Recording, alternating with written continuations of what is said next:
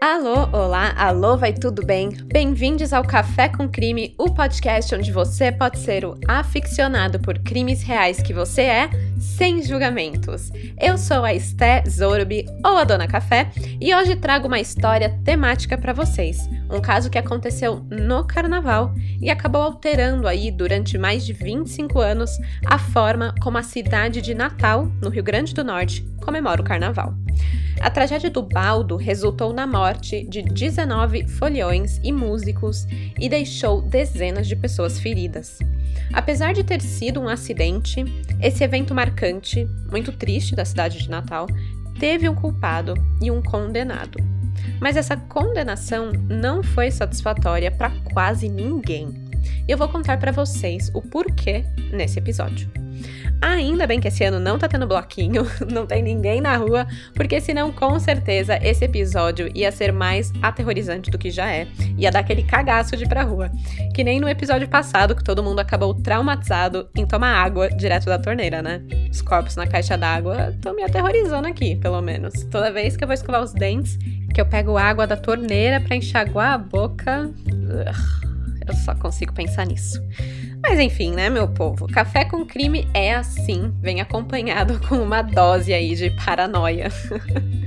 e para os crimezeiros que amam muito tudo isso e querem apoiar a Dona Café a manter o podcast a todo vapor, eu te convido a ser um apoiador oficial através do Catarse.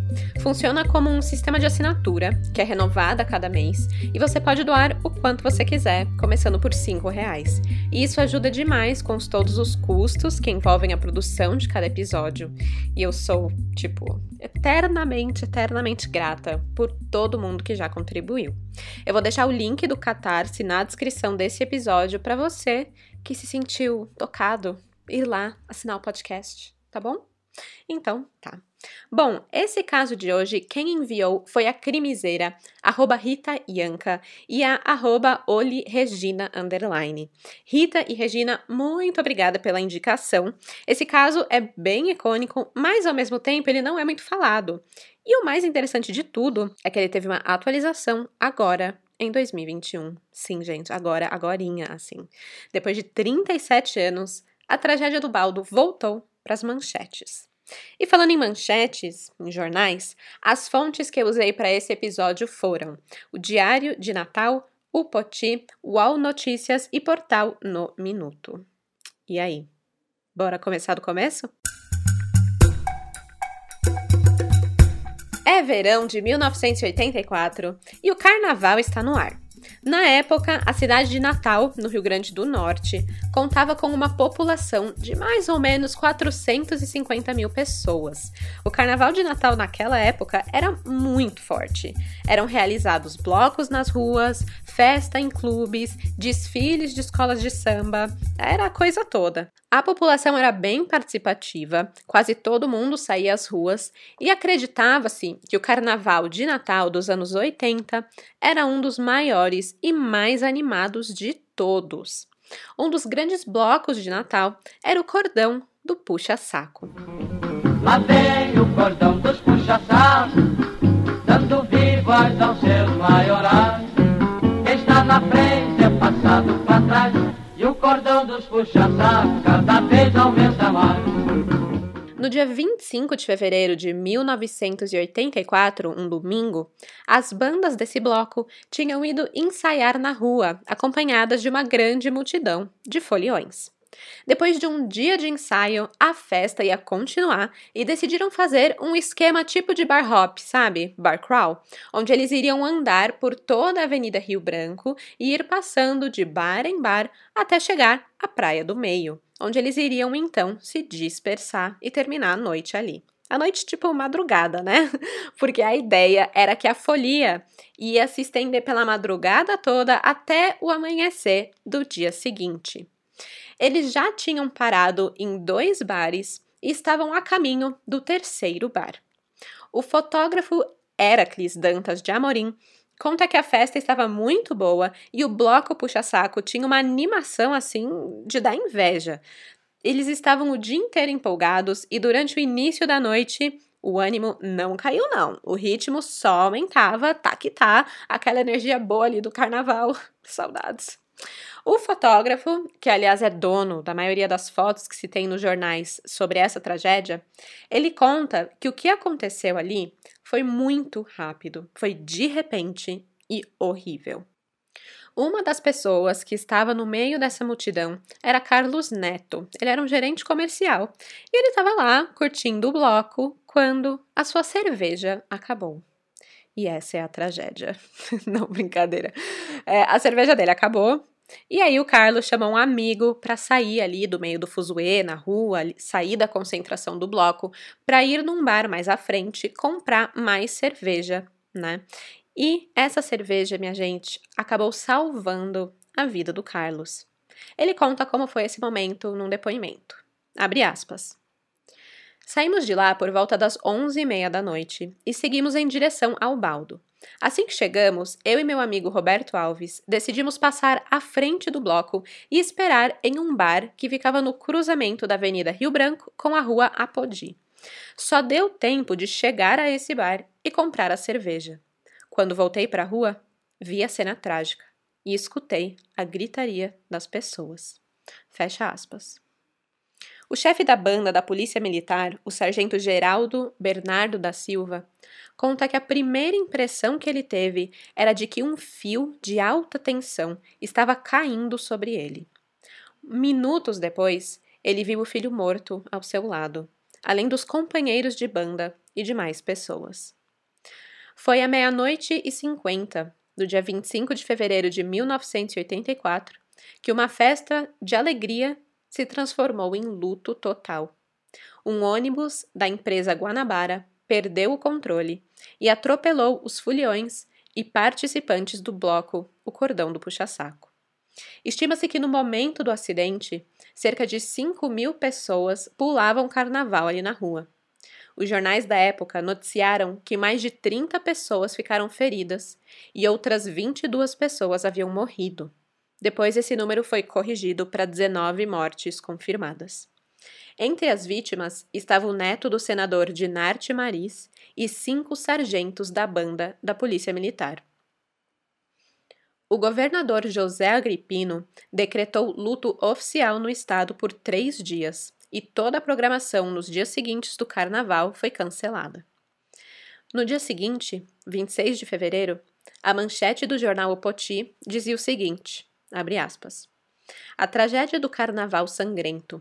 Ônibus louco mata 22 pessoas e Natal é sacudida de madrugada por um clima de pânico e terror. Fecha aspas.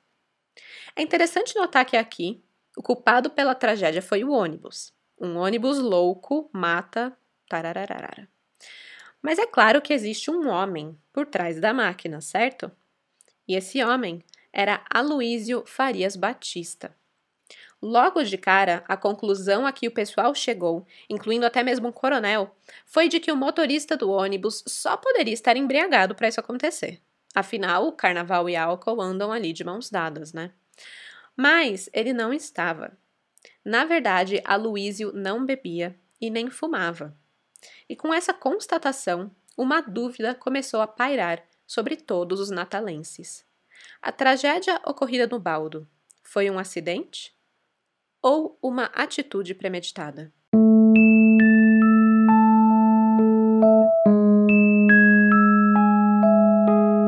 Aloísio Farias Batista é natural de Riachuelo, Rio Grande do Norte. Ele nasceu no dia 11 de setembro de 1957. Na época da tragédia, ele era um jovem de 26 anos, casado e pai de um filho. Gente, eu fico chocada com essas pessoas que têm a minha idade e já são casados com filho e o rolê todo. Eu não tenho maturidade para isso, não. Eu me sinto muito criança e ao mesmo tempo meio tia, né? Quando eu ouço essas coisas. Mas enfim, voltando. O Aloysio, gente, ele parecia muito o Adam Driver.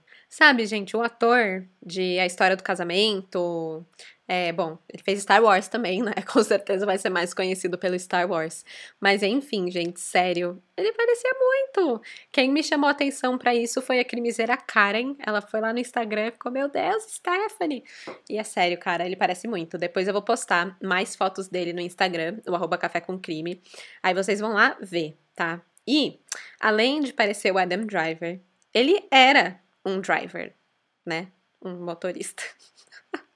Ai, que piada ruim. Enfim, o Aloísio, ele já tinha trabalhado na companhia Ceará Têxtil Texita, em Fortaleza, em 1980.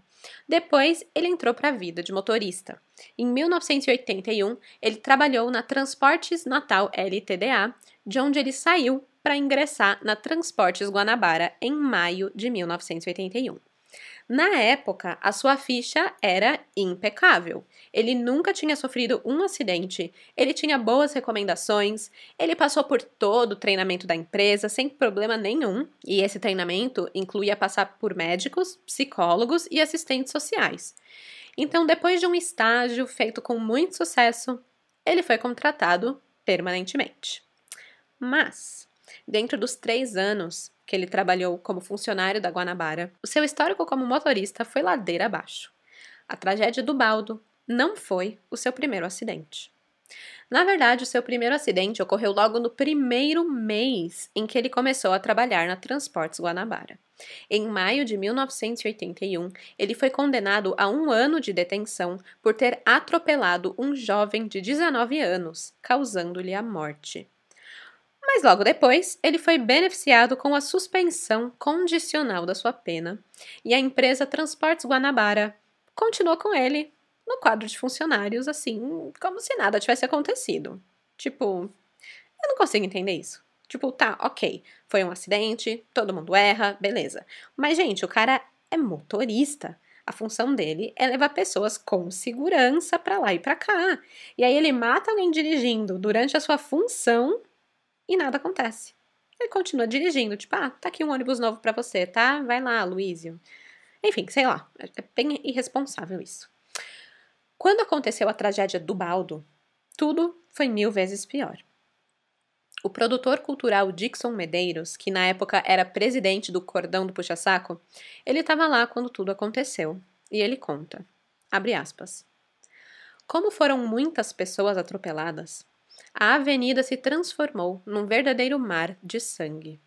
As pessoas foram atropeladas tanto na subida como na descida, uma vez que o veículo ficou desgovernado e só foi parado porque um amigo nosso, o Adailson Pereira de Oliveira, entrou nele e puxou o freio de mão. Passei uns cinco anos tendo pesadelo com aquele episódio. Fecha aspas. Adailson, o cara que puxou o freio de mão, por pouco ele não foi linchado ao ser confundido com o motorista do ônibus. E essa não seria a única vez que confundiriam Aloísio com outro homem, já, já vou avisando. Acontece que Aloísio, assim que viu que deu merda, ele simplesmente saiu do ônibus e fugiu na surdina. Então, quando os foliões viram Adailson dentro do ônibus, no banco do motorista, puxando o freio de mão, eles pensaram, né? Óbvio, ah, tá lá o desgraçado, pega ele. Tadinho, né, mano? O cara teve a camisa toda rasgada, tacaram pedra nele por engano, até que ele conseguiu explicar que na verdade ele era o herói da história, que ele só tinha entrado para puxar o freio de mão pro ônibus parar de reatropelar as pessoas, porque ele tava dando ré, caindo, é, indo ladeira abaixo, né? Que horror, gente, sério. E a essa altura, enquanto estavam ali pegando o Adailson, o Aloísio já devia estar tá longe. O que o motorista deixou para trás foi uma cena simplesmente horrível. Corpos no chão, por cima de sangue, entre fantasias, copos, garrafas, instrumentos de banda e enfim, todas essas coisas que você encontra ali num carnaval, onde tinha gente pulando com glitter, se divertindo, sabe? O Dixon Medeiros ele conta como foi enfrentar essa cena. Abre aspas. Após o acidente, Natal parou para atender as pessoas vitimadas. Lembro que corri para socorrer minha amiga Simone Banhos Teixeira, que era estudante de psicologia. Eu a coloquei no colo e peguei um táxi para o hospital Valfredo Gurgel. Infelizmente, assim que chegamos, um médico pegou no pulso dela e me disse que ela já estava morta. Em poucos minutos começaram a chegar mais vítimas e mais médicos e enfermeiros também. A vontade de ajudar era tanta que alguns foram para o hospital de pijama. Fecha aspas. Seis carros da polícia, entre fuscas e combis, foram até a cena para socorrer os feridos. Só que no meio de toda a confusão e desespero, mais uma tragédia aconteceu. Uma Kombi da PM tombou em cima de um homem ferido que estava sendo socorrido, o levando a óbito. Como tombou eu não entendi, gente, mas imagina que horror. Era a hora desse homem partir, né? Só pode. Depois que as pessoas já estavam mais dispersas ali do local do acidente, a polícia chamou o corpo de bombeiros para lavar o chão da avenida, porque estava repleto de sangue e acessórios dos foliões.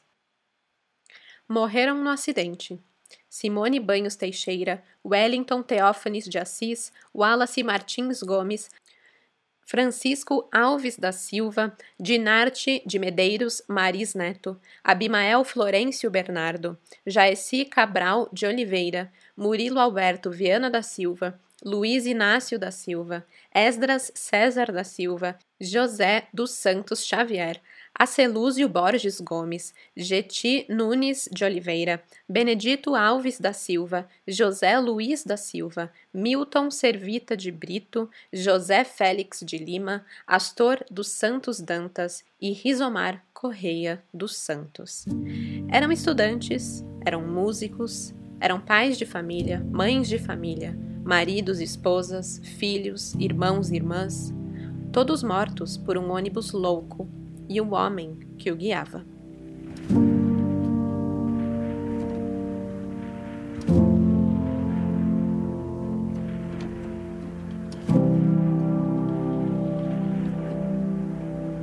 No dia 28 de fevereiro, a empresa Guanabara, proprietária do ônibus causador do atropelamento, disse que 28 milhões de cruzeiros seriam pagos pelo seguro às famílias das vítimas fatais.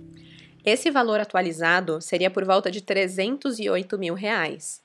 Se dividir isso pelas 19 famílias a serem indenizadas, o valor fica em 16 mil reais por família no valor de hoje. Não é nem um carro popular, é metade de um carro popular pela vida de alguém. É. Bom, e o Aloísio? Você deve estar se perguntando. Bem, ele ainda estava sumido. Quem aparece para o defender é o advogado José Antônio Duda da Rocha, do Sindicato dos Motoristas. Três dias depois do incidente, ele informa que ele vai apresentar o Aloísio para a delegacia a fim de esclarecer os acontecimentos. Mas ele não aparece. E a polícia continua fazendo diligências para tentar o capturar, tanto na cidade de Natal como no interior do estado. A polícia já tinha ido para o município de Riachuelo, onde moravam os pais de Aloísio, para ver se ele tinha por acaso buscado um esconderijo ali com os familiares, mas nada. Foi na manhã do dia 1 de março, quatro dias depois da tragédia, que o motorista foi preso. Ele estava na casa de um primo, na cidade de Eduardo Gomes. O delegado local recebeu uma informação anônima de que Aloísio estaria ali naquela cidade, e aí ele saiu em diligência com mais três soldados para encontrar Aloísio e acharam ele na casa do tal primo. E aí pegaram ele. Levado para a delegacia de Eduardo Gomes, logo ele foi realocado para a Secretaria de Segurança Pública e apresentado para o delegado Pedro Avelino Neto. É o delegado especial que estava apurando esse caso. E aí, finalmente, conseguem interrogar o Aloísio. O depoimento dele durou cerca de duas horas. O Aloísio contou que ele estava descendo a rua Coronel Estevam numa velocidade de 70 a 80 km por hora. De acordo com ele, a rua estava calma, tudo vazio, sem carros. Ele levava cerca de 70 passageiros no ônibus e ele negou que estava indo acima da velocidade permitida. Quando ele se aproximou do sinal da Praça Tamandaré, que estava fechado para ele, o motorista teria diminuído a velocidade, engatou uma marca, uma marcha de redução e passou o sinal devagar, mesmo estando fechado. Em seguida, saiu um carro pequeno. Acredita-se que foi um Fusca, e esse carro teria entrado na sua frente, fechado ele, e por isso ele puxou o ônibus para a direita. Quando o ônibus foi para a direita, ele conta que tinha um caminhão parado ali. Por isso, ele teve que puxar o ônibus para a esquerda para se livrar da traseira do caminhão. Esse desvio aconteceu exatamente debaixo do viaduto do baldo, num lugar que não tem iluminação. Por isso, ele não enxergou que havia uma multidão de pessoas ali. E aí, nesse desvio, ele acabou dando de frente com o pessoal do bloco. A Luísio diz que pisou no freio, mas bateu no pessoal porque tinha brecado muito em cima e o freio não estava muito bom. De acordo com o motorista, o sistema de frenagem só atingiu 70% da sua capacidade. Ele afirmou com toda certeza que o freio estava ruim, pois disse que na hora que ele bateu nas pessoas, o pedal do freio ficou faltando um dedo para encostar e brecar totalmente. Ele ainda fala para a polícia checar isso na perícia. tipo, ah, vai lá ver, tô falando é sério, vai checar na perícia. Falou que não era culpa dele, era culpa do ônibus. Acontece que a polícia já tinha checado, já tinha feito a perícia do ônibus. Um laudo do Instituto Técnico e Científico de Polícia, ITEP, assinado pelo perito criminal Emanuel Varela da Silva, no dia 27 de fevereiro daquele ano, afirmava que os sistemas de direção e segurança dos veículos envolvidos nesse acidente estavam funcionando corretamente. Não tinha nada de errado com os freios. Então, como assim a Luísio não conseguiu frear? Aliás, a Luísio ainda conta que para tentar parar o ônibus, a solução que ele encontrou foi engatar a marcha ré. É um gênio, né? E aí o que, que acontece? Ele engatou a marcha ré, o ônibus foi para trás e reatropelou as pessoas.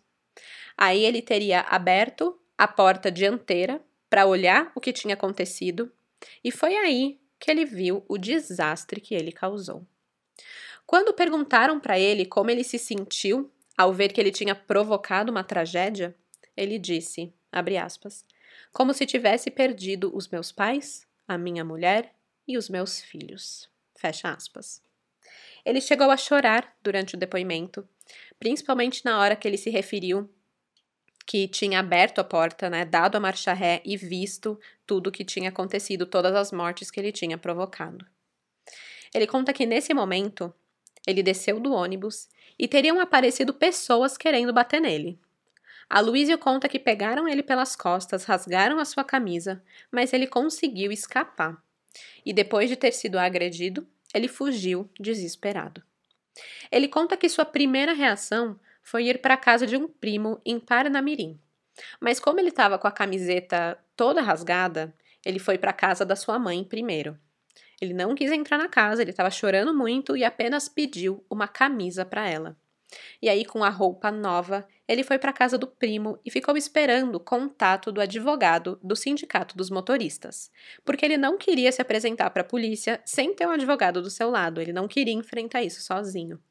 Só que o advogado não apareceu. Quem chegou primeiro foi a polícia. Depois de prestar o depoimento, o Aloísio foi levado em uma viatura da Polícia Civil para identificação criminal no ETEP.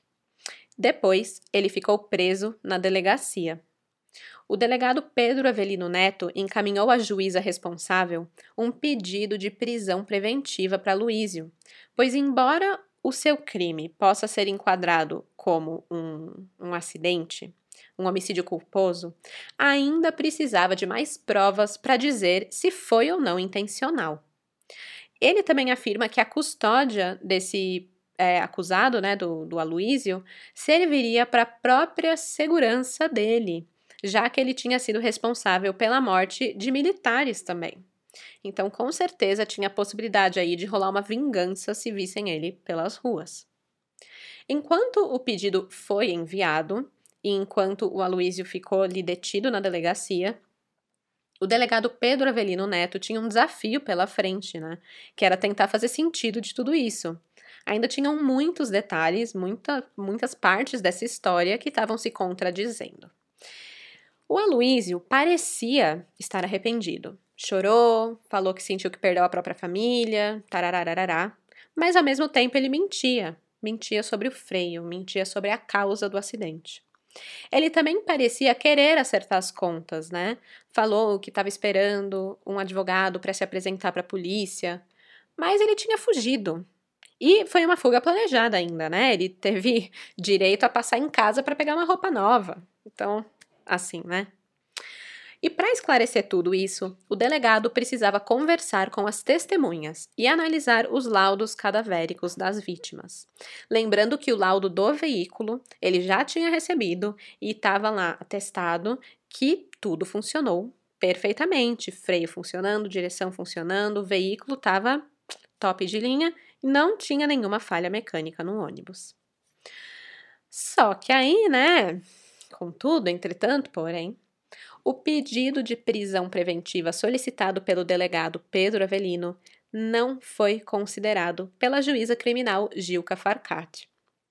Isso porque ainda não tinham determinado se esse caso se tratava de um crime culposo ou doloso, sendo que o culposo é quando não há intenção de matar, então nesse caso não tem a necessidade de uma prisão preventiva, a pessoa supostamente não tem é, intenção de machucar ninguém, né? E o doloso é quando existe a intenção de matar. E aí sim cabe uma prisão preventiva, porque é uma pessoa perigosa. Como ainda precisavam escutar os integrantes do bloco puxa-sacos, da banda, e aguardar mais provas periciais e tudo mais, não dava para o delegado, aos olhos da juíza, isso, né? Ter já concluído que Aloísio teve a intenção de jogar o ônibus por cima dos foliões e ter solicitado a prisão preventiva. Poderia ter sido um acidente. E com isso, o motorista foi liberado da delegacia às 9 horas da manhã do dia 3 de março e ele volta para sua casinha no bairro do Bom Pastor. O delegado, ele continuou seu trabalho de apuração dos fatos com as testemunhas. E aí, ele acaba descobrindo coisas, muitas coisas, gente. Primeiro, essa conversa do Aloísio, que estava só esperando um advogado para se apresentar para a polícia, era balela. Ele só disse isso para passar a imagem de que ele estava arrependido e queria pagar pelo que fez. Mas a verdade, segundo algumas testemunhas, é que ele estava escondido na casa do primo, aguardando apenas conseguir dinheiro para poder fugir para o Mato Grosso. Ah, danado, né? Outra coisa importantíssima que o delegado descobriu foi o que provocou o Aloísio a jogar o ônibus em cima do bloco de carnaval. E a resposta foi trabalho demais. É isso mesmo, excesso de trabalho. O Aloísio, ele tinha trabalhado dirigindo ônibus durante todo o dia 24 de fevereiro. Quando ele chegou no terminal da empresa para deixar o veículo lá, no fim do seu expediente, ele foi informado pela Transportes Guanabara que ele teria de trabalhar ainda toda a noite. Acontece que a empresa tinha um acordo com a prefeitura de que faria o transporte noturno dos foliões de volta para suas casas. Entre escolas de samba, bandas, participantes do carnaval no geral, eles iam fornecer esse transporte noturno. E o Aloísio ficou puto demais, né? Ele tava cansadão de um dia de trabalho, queria ir para casa, sei lá se ele curtiu o carnaval, queria ir pular carnaval também, e a empresa só tava ferrando com ele. Só que mesmo indignado por ter que dobrar a sua carga horária, o Aloísio volta para o ônibus a fim de transportar os integrantes da escola Malandros do Samba, que tinham acabado de voltar de um desfile que eles tinham feito na Avenida Presidente Bandeira. E eles precisavam voltar para a sede da escola, que ficava no bairro Rocas. Então, lá vai o Aloísio. Agora imagina o cara já tá num péssimo humor e ainda tá conduzindo um ônibus com mais de 70 pessoas eufóricas por conta do carnaval. Aí deu ruim, né? Deu merda. Tudo teria começado com um desentendimento entre o motorista e os integrantes da escola de samba. Apressados para ir embora, os passageiros começaram a puxar a campainha do ônibus. Aí ficou aquele barulhinho lá quando. Aliás, não faz mais barulhinho, né? Não lembro. Eu lembro quando tinha cordinha que puxava que ficava tim, tim. Enfim. E aí ficou esse barulhinho irritante e irritou pra caramba o Aloísio. Aí ele pensou, né? Ah, é? Vocês querem rápido? Querem me apressar? Então, beleza, segura aí. E aí ele saiu em velocidade desabalada pelas avenidas Coronel Estevam e Coronel José Bernardo. Ele não respeitou nenhum dos semáforos durante o percurso, foi furando tudo que é farol vermelho. E aí os passageiros começaram a ficar assustados, né? Começaram a pedir para ele diminuir a velocidade. E ele cagou para todo mundo, simplesmente continuou. Ao notar que ele estava indo para a Avenida Rio Branco, os passageiros avisaram que ali tinha muita gente por conta do bloco puxa-saco e que ele precisava diminuir a velocidade do ônibus, tipo, pelo amor de Deus, para ser louco. E o que o Aloysio fez foi continuar indo em alta velocidade e fazendo curvas malucas. Após a reclamação dos passageiros, ele teria respondido: Se tiver que morrer, morre todo mundo. No trecho sob o viaduto do Baldo, quando a Avenida José Bernardo passa a se chamar Rio Branco, tem uma curva e uma subida. Nessa curva, o Aloísio bateu a traseira do ônibus na lateral de um Fusca que estava estacionado no canteiro. E a batida mudou a trajetória do ônibus, jogando para cima do bloco de carnaval que passava naquele momento do outro lado da avenida. Uma outra versão que surgiu também foi de que o ônibus estaria tirando um racha ou uma parelha ali com um Fusca. Tipo, gente, se foi isso, é, é muita irresponsabilidade do motorista, né? Eu imagino que ele estava lá na lotação, não aguentando mais o, o povo que ele estava levando, queria se distrair, viu um carro ali e pá, começa a tirar um racha, doidão, indo a milhão na faixa de ônibus.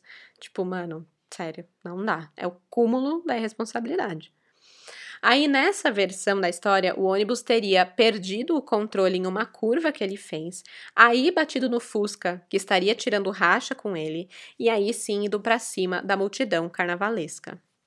Essa versão do racha, no entanto, ela foi desmentida pelo dono do Fusca, o Fernando José Tavares Galvão.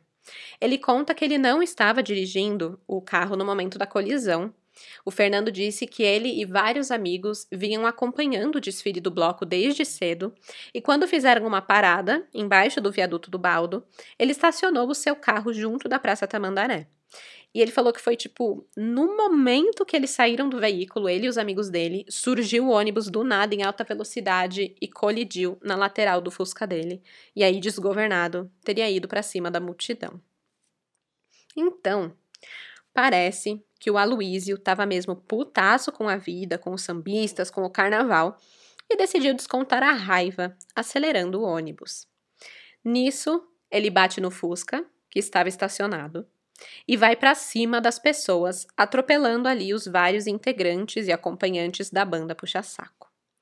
O ônibus passou pelo meio do bloco em alta velocidade, atingindo as pessoas num trecho de 86 metros, já na subida da Avenida Rio Branco, e sem diminuir a velocidade. E isso é bem importante, porque pensa comigo, gente, ele estava na subida.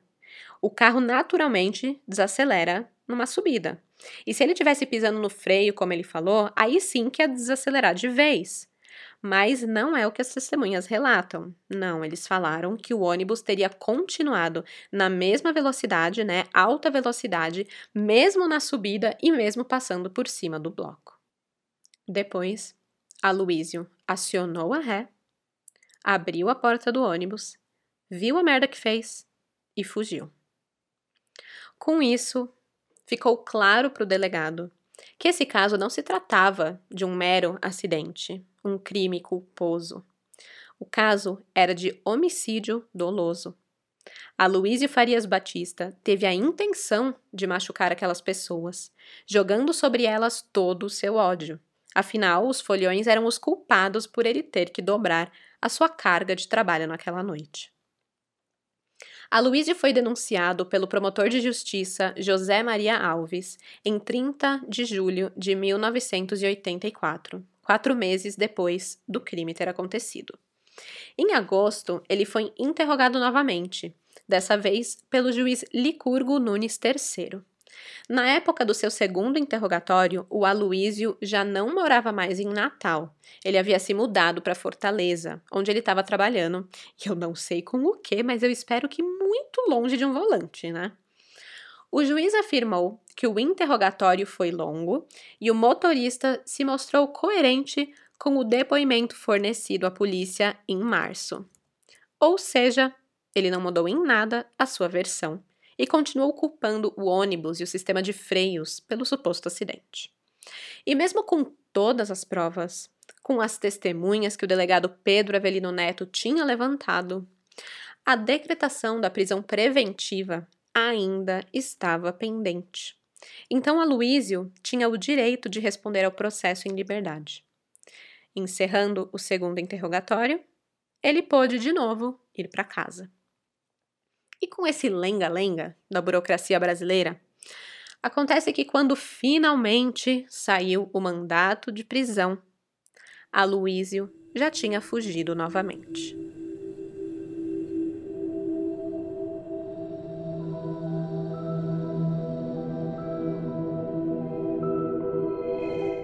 Polícia nunca mais descobriu o paradeiro de Aloísio. Dessa vez, ele não foi para casa de mamãe em Natal, nem para casa de nenhum primo, também não voltou para Fortaleza, onde ele estava morando na época. Ele simplesmente, desapareceu. Eu não encontrei nada sobre a esposa e filho dele. Eu não sei se fugiram junto com ele ou se ele fez essa fuga solo. O fato é que, como ele estava desaparecido, ele não podia ser condenado. Lá na época, em 1984, o julgamento só poderia ser feito na presença do réu. Por isso, a sensação era de injustiça, né? Deixaram o cara escapar. Ele veio duas vezes na delegacia, deu depoimento, ficou preso aí por dois dias e deixaram o cara escapar. Aí, em 2009, 25 anos depois da tragédia, o julgamento se tornou possível e não porque ele apareceu. Foi porque uma reforma na lei de processo penal passou a permitir o julgamento de réu revel, ou seja, o acusado pode ser julgado sem estar presente na sessão. No dia 14 de maio de 2009, foi decidido que, em relação aos crimes de lesões corporais, aquelas 32 vítimas que ficaram feridas, o Aloísio não poderia mais ser julgado, já que 25 anos tinham se passado e o crime foi prescrito. Tipo, venceu a data de validade, joga o processo fora. Basicamente isso. Mas, já no caso dos homicídios, ele poderia sim ser julgado pelo Tribunal do Júri Popular. E assim foi. O tribunal o condenou por homicídio duplamente qualificado, a pena de 21 anos de reclusão a ser cumprido em regime fechado. Aí, tipo, uhul, temos um julgamento, eba. Mas, né, tipo, ok, legal.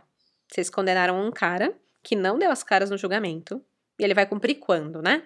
Vai pagar pelo que fez quando? Vai ficar 20 ano, é, 21 anos recluso como? Quando?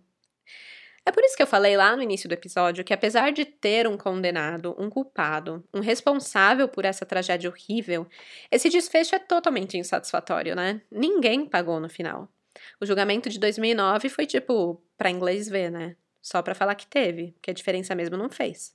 Bom, talvez fez uma diferença. A prisão preventiva dele foi renovada para não prescrever, né? E agora ela está válida até 2029. Então, temos aí um motorista de ônibus culpado pela morte de 19 pessoas que está foragido desde 1984 e temos mais oito anos pela frente para encontrar o dito cujo e fazer ele pagar pela cagada que fez, né? Pelas vidas que ele interrompeu. Eu não sei onde ele tá, o que ele tá fazendo, se vive uma vida normal por aí, se ainda tá dirigindo ônibus ou táxi ou Uber, Espero que não. Mas a questão é que o acidente que ele causou mudou bastante o futuro todo do carnaval de Natal. Levaram quase 25 anos para as comemorações na cidade retornarem ao normal. Só foi voltar a ter grandes concentrações nas ruas a partir dos anos 2000. E claro, né, sempre teve uma coisa ali, outra aqui, não parou de vez nem nada, mas não nos centros, nas ruas das cidades. Mas o carnaval de Natal da década de 80 era muito promissor. Eles tinham esperanças de ser o próximo eh, Rio de Janeiro, quem sabe, de tão bom e grande que era. Dava para trazer turistas, atrair economia, era um negócio muito grande. E a tragédia do baldo foi como um balde de água fria em cima de tudo isso. O Dixon Medeiros, o diretor do bloco Puxa Saco lá na época, ele afirmou que a cidade estava passando por um período de transformação. E se o acidente não tivesse acontecido, hoje o carnaval da cidade estaria na crista da onda. Mas isso talvez não se deve ao fato isolado da tragédia do Baldo, não. Quase que exatos 10 anos antes, de novo no carnaval, muitas pessoas caminhavam acompanhando a procissão, quando de repente surgiu um ônibus da empresa Viação Princesa do Seridó, sem freios, cortando todo o trajeto da procissão. No desastre, 20 pessoas tiveram morte imediata e outras 60 pessoas feridas foram levadas aos hospitais. Durante 10 anos aí, entre 74 e 84, a cidade passou a viver também sobre esse trauma de uma tragédia, né? A tragédia do Seridó, como ficou conhecida.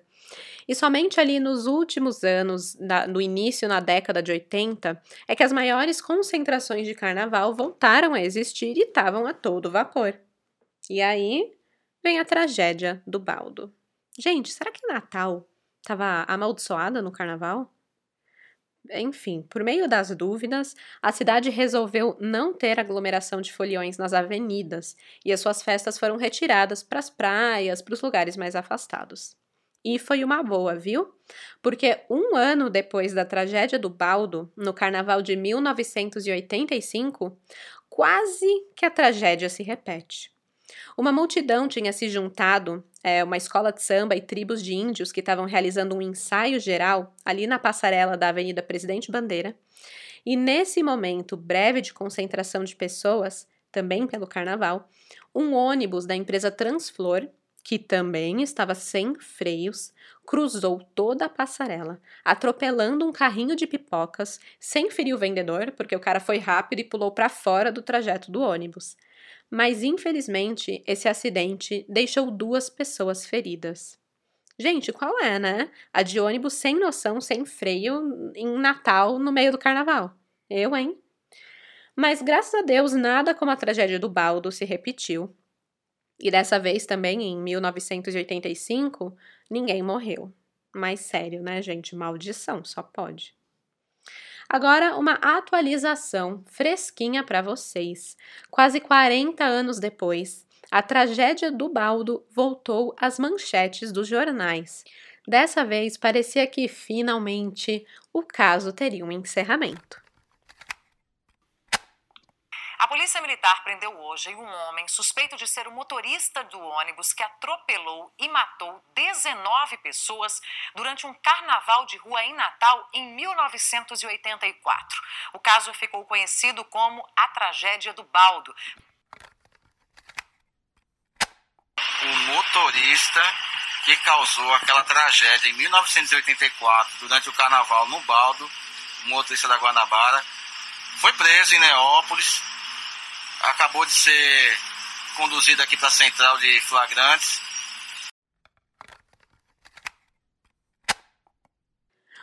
Pois é, gente, chocadíssima. E isso aconteceu agora, em janeiro de 2021. Tipo, não faz nem um mês. A polícia recebeu uma denúncia anônima informando que tinha um morador de rua em Neópolis, na zona sul de Natal, que se chamava Aloísio Farias Batista. E ele também parecia fisicamente ser o motorista foragido.